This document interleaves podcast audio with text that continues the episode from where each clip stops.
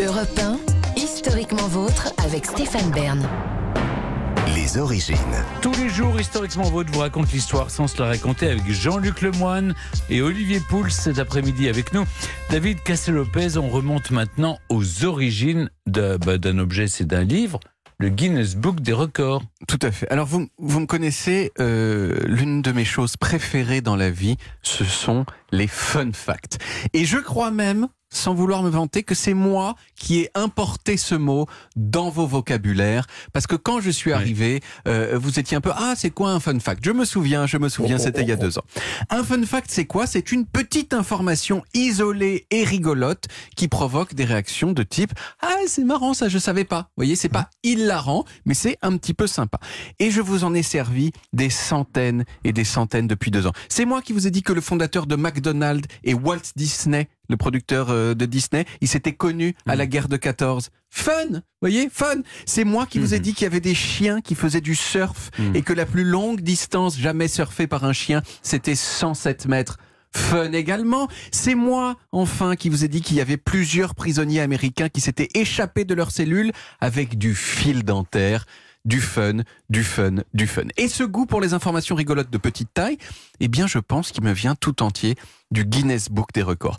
Pour mes 8 ans, j'ai reçu le Guinness Book des records 1989, édition 1989. Et sincèrement, je pense que je l'ai tellement lu qu'à la fin, je le connaissais par cœur. Depuis, je peux vous dire de mémoire que l'homme le plus grand jamais mesuré, c'était un monsieur qui s'appelait. Robert Wadlow, non, américain, dans les années 30, et il mesurait 2 mètres 72, Ah non soit deux fois votre taille, Ah oui. Stéphane. Je sais que la fièvre... Record non battu depuis. Hein. Record non battu depuis. Record non battu depuis. C'est le, plus grand maintenant. Il fait 2 mètres 45, je crois.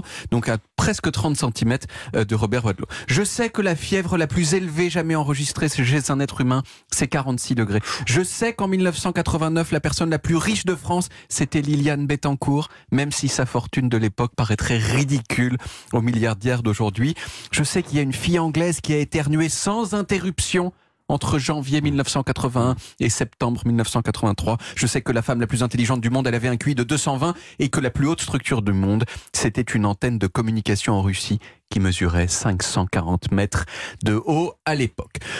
Bon, euh, avec le temps, à côté de ces catégories reines du Guinness, il y a aussi des catégories n'importe quoi qui se sont développées, comme la personne qui possède la plus grande collection de sacs à vomi du monde. Voilà, il s'appelle Neil Vermeulen, il est hollandais euh, et il en a 6290 chez lui, ouais, belle collection. Euh, ou la fille qui a fait l'euro le plus sonore de l'histoire de l'humanité. Elle s'appelle Elisa Cagnoni et elle a atteint 107 décibels en 2009. Mais alors, qui a eu l'idée de consigner toutes ces choses de façon officielle dans un livre et de le vendre? Bon, Guinness, hein à part un livre de record, c'est quoi? Ouais, c'est de la Une bière. C'est une bière irlandaise et vous pensez que c'est un hasard C'est d'une famille aussi, la famille Guinness. Tout à fait. Et vous pensez que c'était un hasard Non, si le livre bah ça non, bah Et non. non, le livre Ils offraient à leurs meilleurs Tout clients. à je fait. pas, En ils- 1951, l'un des patrons des brasseries Guinness, qui s'appelait Hugh Beaver. Beaver en anglais, vous savez ce que ça veut dire? Ça veut dire castor, mais c'est également en argot un des noms que l'on donne quelquefois euh, à cette chose que les filles ont et que les garçons n'ont pas.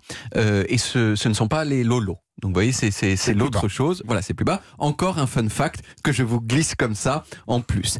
Et un jour donc, en 1951, Hugh Beaver, il était à la chasse aux oiseaux avec ses amis. Et vous connaissez les chasseurs, ça discute caille, perdrix, faisan, et ça pose des questions. Et ce jour-là, Hugh et ses amis se sont posé une question à laquelle ils n'avaient pas de réponse. Quel est le gibier à plumes le plus rapide d'Europe?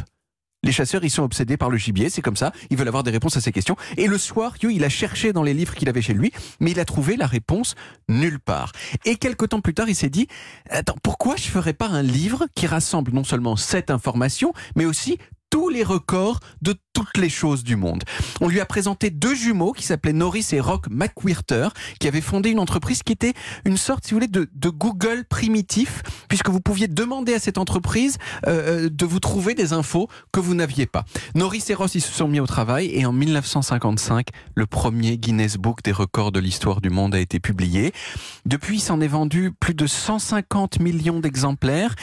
Et mieux que ça, Guinness est devenu une entreprise internationale avec des milliers d'employés et des dizaines de juges qui homologuent des records dans le monde entier. Alors il reste une question un petit peu connexe. Euh, imaginez que vous vouliez être vous-même dans le Mhm. livre de euh, Guinness des records. Qu'est-ce que vous devez faire Ben, on fait un record et puis on le fait homologuer. Tout à fait. Mais alors déjà, il faut, il faut présenter votre candidature. C'est-à-dire que les Ah gens oui. de Guinness, ils viennent pas vous chercher pour vous demander si vous aviez, euh, vous avez un record à homologuer. Deux, il faut que le record soit vérifiable et mesurable. Vous pouvez pas prétendre, par exemple, être le type le plus sympa du monde. Vous voyez, ça, ne- ce- c'est Ça se subjectif. mesure pas. Voilà, exactement. hein. Moi, je vous trouve très sympa. Oui, il y a mais des gens qui vous, voilà, exactement. C'est c'est subjectif, on ne sait pas. Et enfin, il faut que votre record y réponde à un certain nombre de critères éthiques. Vous ne pouvez pas euh, demander au Guinness euh, euh, Book des records d'homologuer une grève de la faim particulièrement longue ou alors le nombre, le, le- votre qualité de personnes qui torturent. Vous voyez, ça, ce n'est, ça n'est pas possible, ni un excès de vitesse sur l'autoroute. Donc, en sachant tout ça, je me demande est-ce que vous avez, est-ce que vous avez vous-même dans votre tête un record que vous soyez susceptible euh, d'homologuer au Guinness Book des non?